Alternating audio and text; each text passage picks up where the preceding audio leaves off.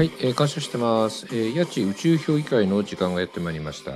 えー、本日も、えー、リスナーさんからのご質問にお答えしたいと思います。えー、本日のご質問の内容なんですけれども、えー、八千さん感謝しています。えー、いつも楽しく、えー、拝聴させていただいております。えー、ありがとうございます。えー、質問ですが、えっ、ー、と斉藤ひとりさんは、えー、結婚は修行だとおっしゃっておられます。えー、増岡花江さんも、えー、結婚せずにずるいくらい幸せになる本などを出版されています、えー、結婚するってやっぱり修行になってしまうんでしょうか、え結婚したいけど修行はしたくないです。そんな相手っていると思いますか、えー、やちさんの意見を教えてください。という、えご質問の内容なんですけれども。うん結婚したいんですかね？うん。あのねえっと結婚イコール幸せで、えっと、未婚イコール不幸せっていうのがやっぱまだ常識なんですかね。うん、だからまあその結婚したいっていうのが、まあ、世の中には、えっと、そういう風潮っていうのがあ風潮というかそれそれが結婚したいっていう気持ちがやっぱりみんなあるんですかね。うんねあのひとりさんがね言うその修行っていうのはえっともちろんひとりさんはねあの知ってらっしゃる方っていうのはねあのもう分かってると思うんですけどその滝に打たれたりとかね座禅をするみたいなその痛みを伴うものじゃないんだと思うんですよね。で僕が思うにそのひとりさんが言っているその結婚は修行っていうところのその修行っていうのは、えっと、自分の価値観と違う異なる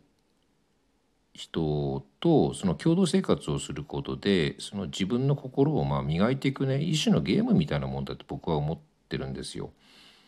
だからまあ僕だったらねその一緒にいて辛いんだったらそれってもうゲームじゃないくなっちゃうんで、まあ、自分からゲームオーバーにしちゃうかなとは思うんですけど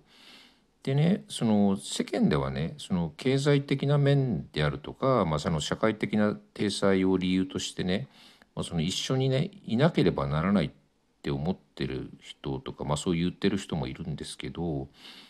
でもよく考えてみるとそういう状況ってその辛いんです辛いんですとかってねその一方的な話じゃなくてその経済的な、えっと、面とかねその社会的な体裁を保てるっていう自分にもメリットがあるわけですよね。だから自分だけがその被害者とかっていう話じゃなくて自分にもメリットがあって一緒にいるわけだからどうやったらそういう状況の中でその自分を楽しませるかっていう工夫をしてみるといいんじゃないかなって僕は思うんですよね。ちなみにね僕私の妹なんですけどあんまりねはっきりとはちょっと言えないんですけどね。あのかつて、まあえっと、結婚をして子供もいるんですけどね。でそのある時ねその私の妹はねそのまあその夫にね旦那さんにね嫌気がさしちゃってもうあんたと別れるからっていう話でね。で子供連れてね出ちゃいますっていう話ででもう慰謝料なんか1円もいらないと。って言って出てっちゃったんですって。それでねまあ自分でそのねお子子供をね育ててね一人で育ててそれでまあ自分で今買ったねマイホームに住んでるんですけどね。まああの本当に嫌だったらね、まあ、現状を変える行動っていうのはまあ取るのかな。そんな感じでね。うん、でねまあ僕はねその、えーと、伴侶でもその親友でもねあのお互いのその信頼関係とかお互いを尊重し合うっていうねそういう気持ちがあって初めて成立するんだと思うんですよ。でねそういうその相互信頼とか相互尊重っていうねその人間関係は僕は成立しうると僕は思ってます。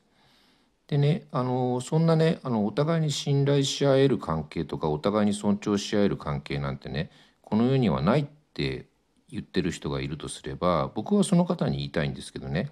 じゃああなたのね、えっと、周りをよく見てくださいとあの大した人間がねあなたの周りにいますかっていう話なんですよね。多分ねあの私はねえっとそんな友達もいませんとかねあのなんかこの人と一緒にいたいと思うような人がいませんっていう時は多分ね周りに周りを見てみるとねやっぱりね大した人間がいないんですよ。別にそれはねあのあのろくでもない人が周りにいるって言ってるわけじゃなくてそのお互いに信頼し信頼し合えるようなその関係とかねお互いに尊重し合えるような関係を保てるような人が周りにいないというだけの話だと思うんですよね。で、まあ、前回の収録でも僕あの言ったんですけどあの日本人ってね、えっと、1億2,000万人いるんですよね。でまあ仮にね僕がその一生で1万人の人と知り合ったとしてもあのそれでも僕の一生で、えっと、日本人の99.99%の人とは、えっと、知り合わないで僕はこの世を去っていくんですよね。だからその何て言うのかなまだまだたくさん人間っていっぱいいるんですよ日本人だけでもね。だからその自分からね積極的に行動してねいろんな人と触れ合ってみればいいんじゃないかなって思うんです。でね、必ずねあなたと一あなたがね一緒にいたいなって思う人は必ず、ね、いると思うんですよね。うん、だそうやってねあの希望を持ってねあのこれからをね過ごしていったらいいんじゃないかなと思います。それでは皆様ごきげんよう。